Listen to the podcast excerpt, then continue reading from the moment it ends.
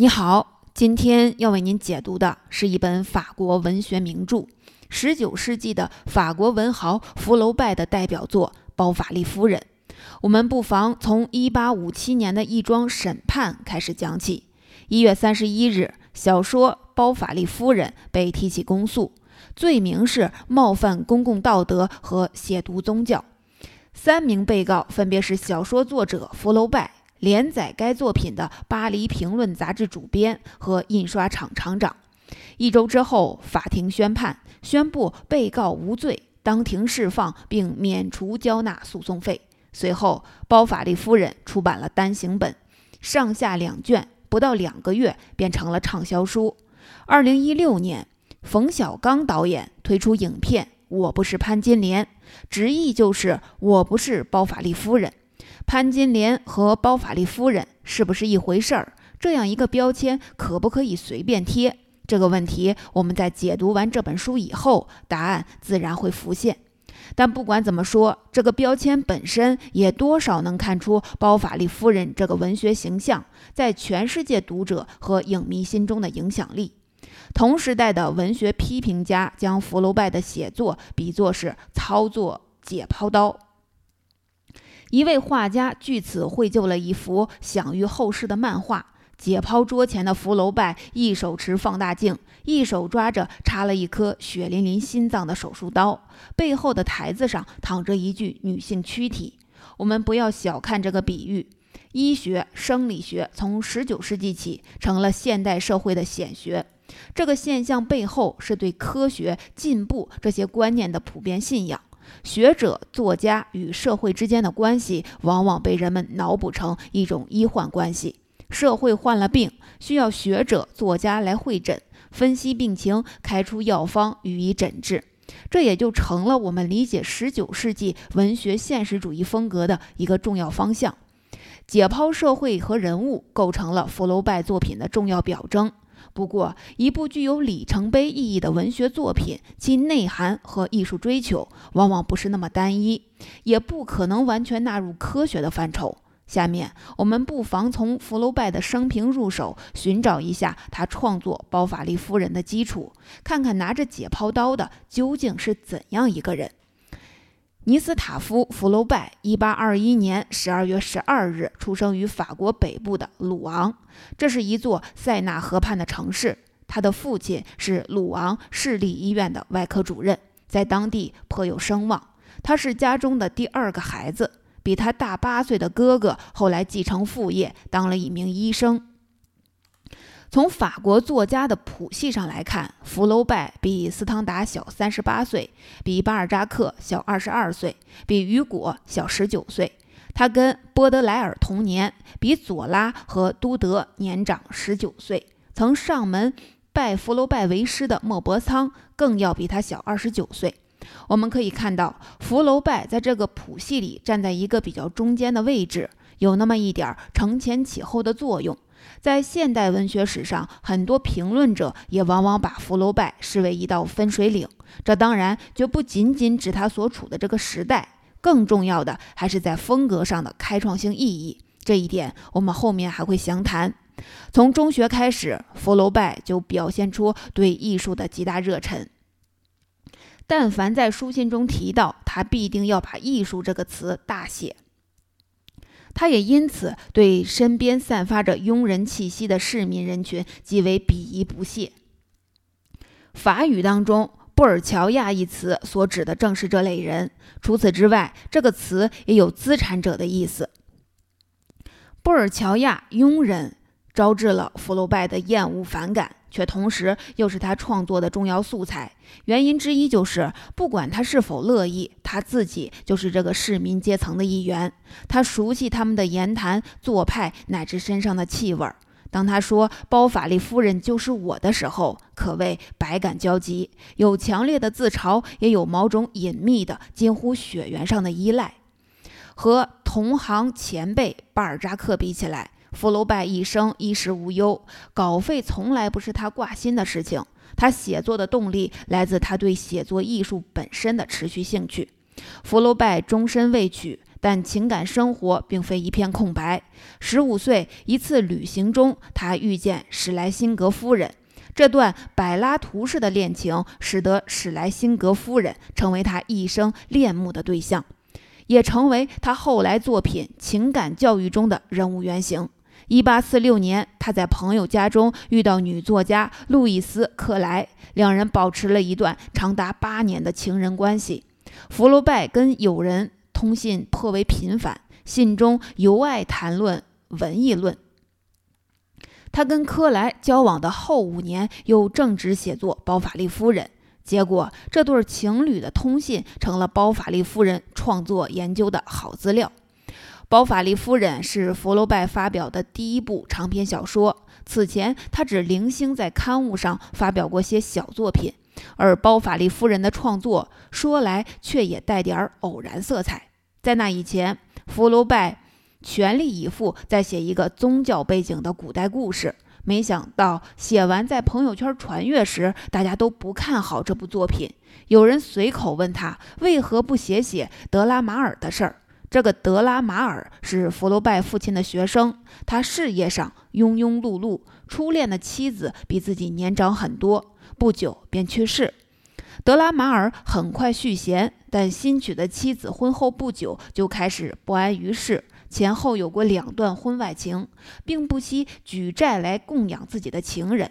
德拉马尔的第二任太太二十八岁就撒手人寰，留下了一个幼女，而德拉马尔自己也在次年死去。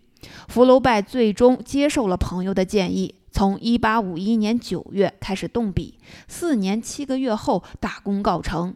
不过，我们比较最终的小说，会发现跟他的故事原型已经相去甚远，起承转合都踩着精准的戏剧节奏。这就是虚构艺术的强大作用。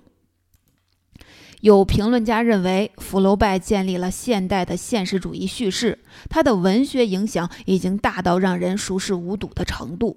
那么是什么造就了这本三百多页的小说如此之高的文学地位呢？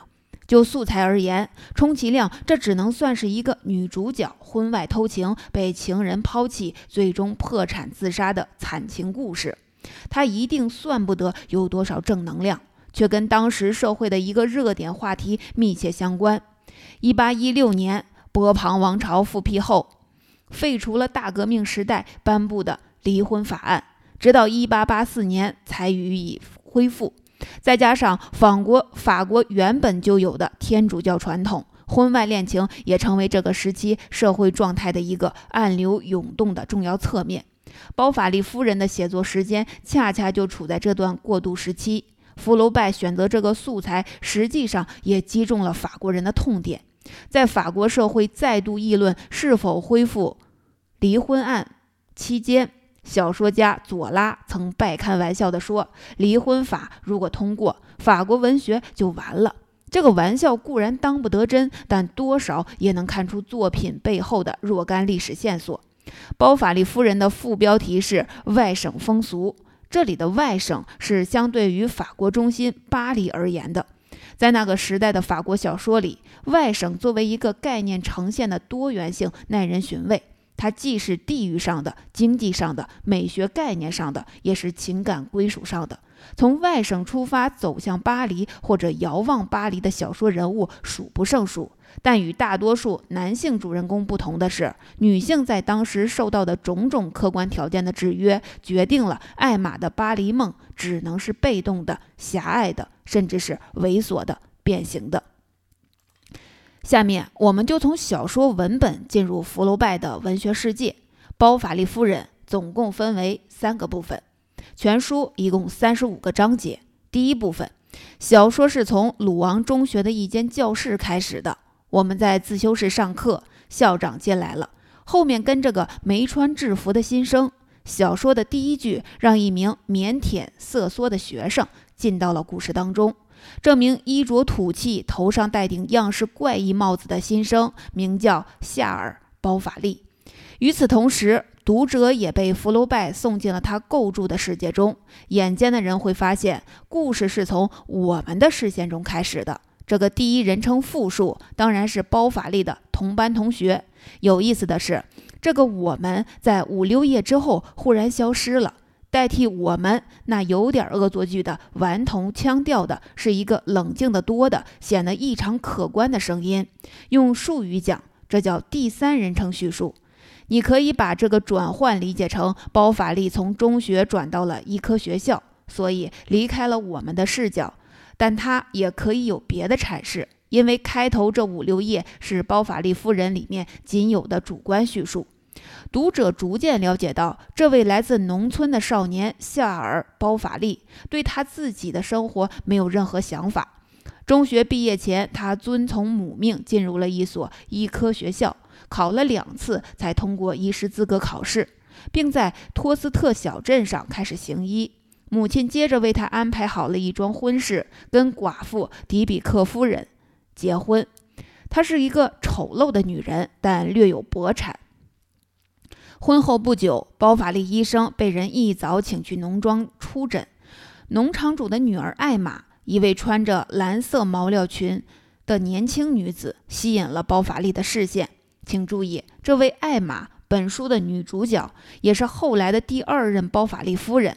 福楼拜对于他的叙述跟包法利本人不同，没有采用之前的按自然时间发展的顺序，而是先从包法利眼中当下的艾玛开始。试点从他的指甲、发型跟眼睛开始，转而回溯式的倒叙他之前的生活画面。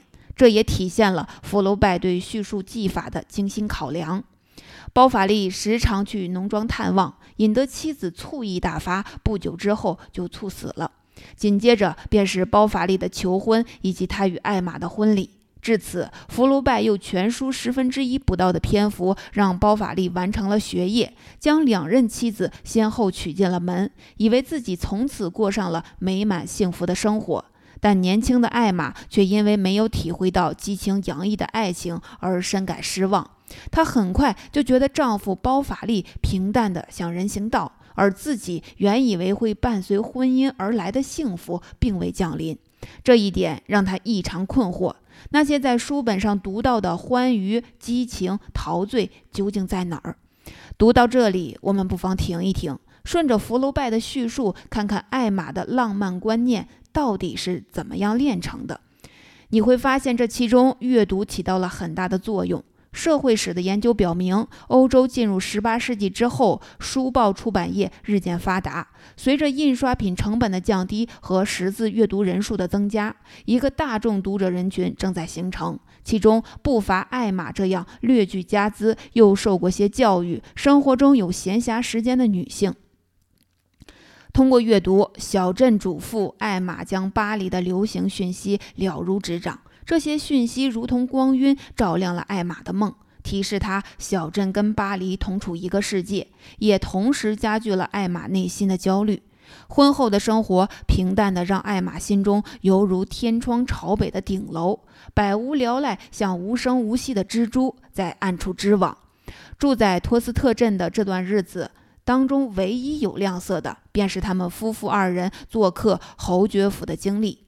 这段情节在结构上非常紧要，贵族府邸中奢华气派的景象被福楼派特意的渲染了一番。但我们要注意的是，这里虽然仍用第三人称叙述，却完全是通过艾玛的视角展开的。某种程度上，这是变相的艾玛的第一人称叙述。也就是说，那些美轮美奂的场景是经过艾玛的眼睛、情绪和浪漫想象。都被放大之后呈现在读者眼前的这种了无痕迹的视角转化，正是福楼拜精湛叙事技艺的绝妙例子。如果说之前艾玛那些得自书本的浪漫生活，仅仅是透过报刊纸张的一幅朦胧剪影，而侯爵府的这番游历，仅仅一个夜晚便结结实实的给艾玛上了一课。从此，艾玛就如同他那双被侯爵家舞池地板蜡染黄了的缎子鞋，和财富有过接触之后，便留下无从逝去的痕迹，也成为开启此后情节的重要心理动因。这之后，内心焦灼使得艾患艾玛患上了神经官能症，丈夫决定离开住了四年的托斯特镇，迁居他处。全书的第一部分也随着他们搬离而结束。第二部分，包法利夫妇来到了永镇，福楼拜展现了更为繁密的布局手腕。如果说第一部分的重点是描绘包法利夫妇，特别是艾玛的个人世界的话，这一部分就把包法利夫妇生活的永镇这个外省小镇世界凸显了出来。仅有一条主要街道的永镇，有教堂、有菜市场、有神铺、客栈老板娘、药剂师和布料商，在这群人构成的小世界里，包法利夫妇粉墨登场。永镇跟托斯特也没有什么不同，镇上唯一让艾玛觉得不同的是莱昂，他是事务所里的小书记员。莱昂在艺术跟文学上与艾玛趣味相同，从第一天在饭店餐桌上相遇，他们就热衷谈论巴黎的节目、小说的题目、时新的四对五。以及他们所不熟悉的社交圈儿。时间流逝，艾玛跟莱昂都发现彼此已经陷入柏拉图式的爱情当中。然而，长久小心翼翼的互相试探、没有结果的情感游戏，使莱昂丧失了耐心。他去了巴黎，留下比先前更不快乐的艾玛。随着莱昂的离离去，下一个进入艾玛视野的是罗多尔夫。跟莱昂不同。罗多尔夫可是一个精明干练的情场老手，在刚认识艾玛时，还包养了鲁昂的女演员。正觉得腻味，琢磨着用什么法子抛弃她，艾玛成了他下一个猎物。福楼拜把罗多尔夫追求艾玛的情节安排在第二部分的第八章，这一章的篇幅上是这部小说每章平均长度的两倍。福楼拜将其构筑成著名的华彩章节，各种身份的人物都出现在农业展评会上。福楼拜特地将展台、农展会台面上堂而皇之演讲和颁奖程序，跟台下罗多尔夫对艾玛的搭讪、挑逗互相穿插。犹如音乐中的多声部配合，随着两种声部的交替进行，整体节奏从舒缓到急迫。罗多尔夫与艾玛两人之间的情欲也不断的翻涌。在妻子跟外人偷情的过程中，令人发笑的是丈夫包法利的举动。在罗多尔夫处心积虑的戏耍手腕勾引艾玛时，作为丈夫的包法利竟然强烈赞成妻子听从罗多尔夫的提议去骑马。无意中促成了这桩勾当。正是在骑马途中，罗多尔夫最终降服了艾玛。渐渐的，罗多尔夫仿佛成了艾玛的救命稻草。艾玛送他礼物，要求他每天晚上十二点想着自己，催促他安排私奔的行程。对罗多尔夫而言，偷情的快感已经消失。艾玛的那些情书中的字句，在他看来就像是一件裂了缝的蹩脚乐器发出的声音，只能逗狗熊跳跳舞。艾玛跟他之前打发掉的那些女人没有什么两样。他用一封洒了一滴假眼泪的信结束了与艾玛的交往。艾玛陷入绝望中，病倒在床上躺了两个月。他复原后，包法利听从药剂师建议，带艾玛去鲁昂欣赏歌剧演出。没想到在剧院。巧遇了莱昂，包法利留妻子在鲁昂多待了一天，自己返回永镇。读到这里，读者可能会隐隐感觉到，不知道为什么，说来可笑，艾玛的每一段婚外情都仿佛是丈夫促成的。这显然是作者的刻意安排，我们可以稍后探讨一下用意何在。第三部分，艾玛在小说第三部第一章便被莱昂得手。此时的莱昂已不再是昔日那个缩手缩脚的小书记员了。巴黎的读书生涯已经让他习惯与女人厮混，把他变成了另一个罗多尔夫。艾玛对他而言也早不是需要仰视的女神。在参观了鲁昂大教堂后，两人上了一辆马车。他们的第一次亲密接触被福楼拜安排在飞奔的马车上。这段马车上的沦落成就了文学史上一段著名的篇章。小说细致而周到地记录下马车飞驰而过的路线，连起来几乎是一幅详尽的鲁昂导游图。与此同时，作者写从黄布小窗帘里探出一只裸露的手，散落下白蝴蝶般的纸屑，落入远处开满紫红色花朵的地里。有意思的是，这些如今看来只不过是点到为止的性暗示，在当初已属异常的惊世骇俗。最早刊登包法利夫人的刊物均做了删节，直到法庭宣布小说无罪，福楼拜才在单行本中予以恢复。为了掩盖与莱昂的私情，艾玛对丈夫撒谎，称去鲁王上钢琴课。她与莱昂在旅馆中每周幽会一次。同时，为了填补生活的单调，她喜欢购买各种奢侈的生活用具。艾玛从时装店老板那里赊账，时间一长，她债台高筑。为了还债，她又不得不借更多的钱。直到有一天，时装店老板告诉艾玛，除非她立刻偿还八千法郎，否则将会把所有的财产冻结。绝望之下，艾玛尝试筹钱，但没有人愿意帮她，包括莱昂和罗多尔夫。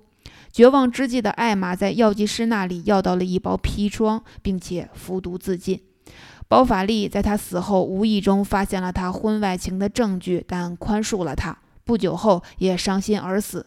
小说结尾，包法利与罗多尔夫相遇一场，写得字字惊心。包法利得知妻子曾经爱过这个人，竟然恨不得自己就是面前的这个男人。他原谅了罗德尔夫，他说这是命运的错。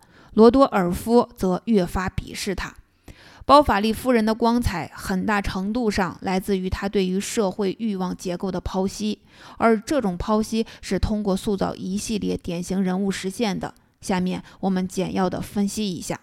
首先，当然是包法利夫人本人。我们该怎样理解艾玛这个世界文学长河中最有争议性的女性形象？我们之前曾经提到，艾玛对浪漫主义文化的接受来自阅读，来自大众媒体。这也是十九世纪才有的一个特别的现象。相比受制于情欲，艾玛似乎更受制于他的幻想，而他的幻想基于时间和空间的双重假设。一方面，他认为随着时间的推移，事情会变得越来越好；另一方面，他认为自己生活的那个世界、那个地狱总是乏味、单调而悲哀的，而他订阅的杂志上的巴黎才是他心心念念要前往的乐土。在这个意义上，浪漫主义也意味着对现实的拒斥和逃避。说包法利夫人就是我的福楼拜，也不妨被认作是一位具有浪漫主义气质的作家。只是他将自己的浪漫主义冲动升华为写作这一艺术行动。从这个意义上看，比起男权视角下面面貌单一的荡妇潘金莲，包法利夫人的形象实在要立体得多。其中蕴藏的文化内涵也丰富得多。其次，来看看艾玛的丈夫包法利，他平庸、迟钝、安于现状、不解风情，却又不乏良善之心。艾玛到临终前都不能原谅他，将自己不断下沉的命运归咎于当初认识了这个无能的丈夫。但是，包法利几乎是全程以德报怨，甚至在发现妻子和他人偷情之后，却不怎么费劲儿的就原谅了他们。我们不妨往深里想，从书里的很多暗示中，我们可以猜测，对于艾玛的放浪形骸，包法利与其说是不能知晓，倒不如说不愿知晓。一辈子困在他个人的狭小的空间里，活生生的乃至血淋淋的现实是他不堪忍受的。从这个角度看，艾玛和包法利都是与现实绝缘的人。前者习惯于把琐屑细小的东西想象的无比宏大。而后者呢，却可以对所有清晰可辨的脉络视而不见。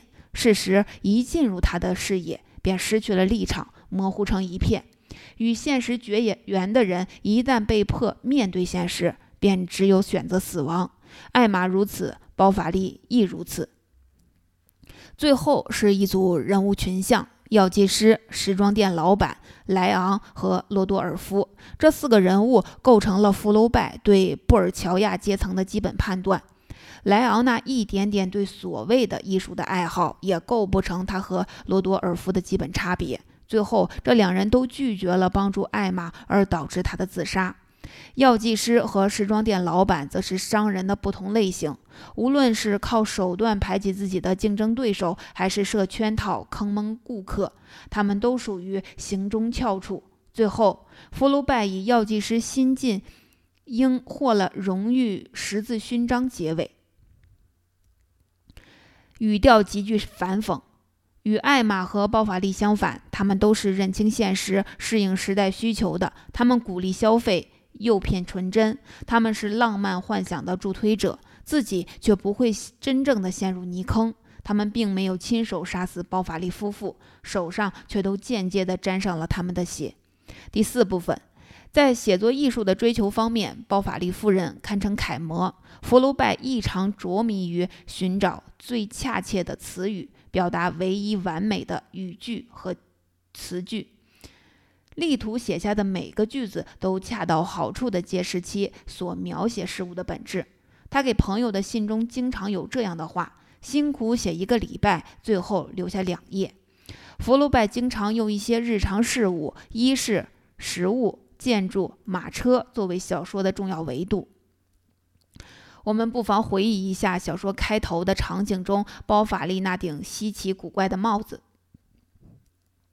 小说家纳博科夫把这顶帽子跟后面艾玛婚礼上那只过度装饰的结婚蛋糕联系到一起。认为他们共同构筑了一个主题，象征了包法利夫妇未来的生活寒颤而庸碌。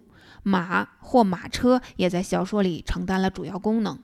包法利被骑马而来的求诊者接去，而从而初次结识艾玛。罗德尔夫建议艾玛骑马，也成为他俩互相接近的机会。更不用说莱昂跟艾玛在马车上的那个著名的情爱段落。福楼拜。力图在包法利夫人中建立起和以往传统小说不同的效果，目的是使他自己及作者从文本中消失。他想像一位科学家那样，用精确客观的方式描绘笔下的人物环境，以创造一种现实。为此，他做了不少尝试。叙事。叙述的视角忽然转换，是福楼拜作为一名小说家的众多创造之一。在小说的大部分行文中，福楼拜常用自由间接的隐语这样的叙述风格。举例来说，他会用“来点水果一定会很棒”这样的句子来代替艾玛想吃水果。这一切都暗示着吃水果的想法是艾玛自己形成的。而非作者本人，这种不在场的叙事者创造了一种客观和超然的阅读感受。与其他19世纪的小说相比，《包法利夫人》一书较少涉及人物的动作，大部分的活动都发生在主人公们的脑子中。在阅读时，我们要提醒您留意福楼拜的一个写作特点。那就是在小说外部现实和内部现实之间往返穿梭。这里的外部现实指的是小说人物的言语行，而内部现实则是人物的回忆、幻想等内心活动。事实上，那些幻想也是我们刚才提到的人物的动作的一个重要组成部分。当然，相较于当代小说，读者也许会从而来的叙述节奏略缓慢而稍有不适。但您必须承认并钦佩福楼拜，他将一个令人唏嘘的女主人公复杂的内心肖像如此形象逼真地勾勒出来，精湛比例，开创一代先河。左拉提到包法利夫人时说，她会引起一场文学革命。他用上了最高级的评价，说自从这本小说之后，新的艺术法典已经书写完成。在我们看来，福楼拜不仅写了一部现代小说。而且创造了现代小说这样一种小说类型，使其在小说技术层面显著区别于古典作品。总结，最后我们再来回顾一下今天内容里的知识要点。第一，小说《包法利夫人》曾在1857年引发著名的出版官司，被提起公诉，罪名是冒犯公共道德和亵渎宗教，幸而最终被宣判无罪。小说解禁，成为畅销书。同时代的批评家将福楼拜的写作比作操作解剖刀，这种批判性成为这部小说的重要表征。第二，《包法利夫人》的作者福楼拜在法国作家谱系里站在一个比较中间的位置，有那么一点承前启后的作用。在现代文学史上，很多评论者也往往把福楼拜视为一道分水岭。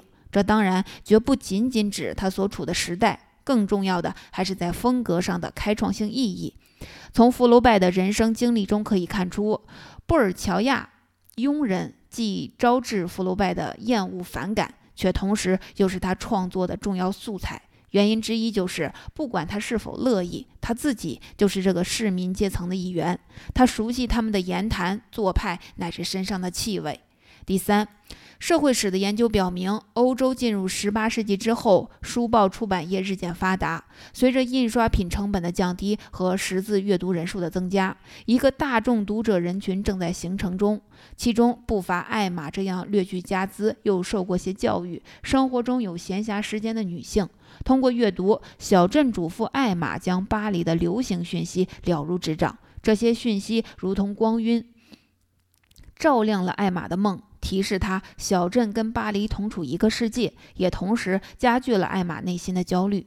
第四，包法利夫人是世界文学长河中最有争议性的女性形象之一。相比受制于情欲，艾玛似乎更受制于她的幻想，而她的幻想基于时间和空间的双重假设。一方面，她认为随着时间的推移，事情会越变越好。另一方面，他认为自己生活的那个世界、那个地狱总是乏味、单调而悲哀的。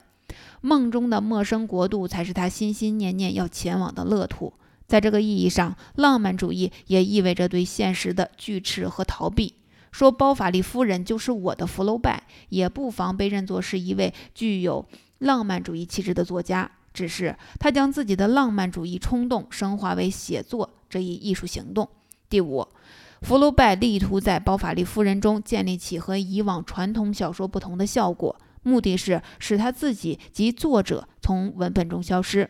他想像一位科学家那样，用精确、客观的方式描绘笔下的人物环境，以创造一种现实。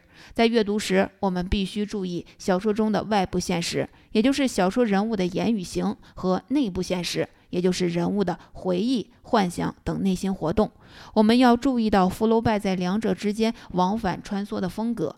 福楼拜以他精湛的叙事艺术，引发了真正意义上的文学革命。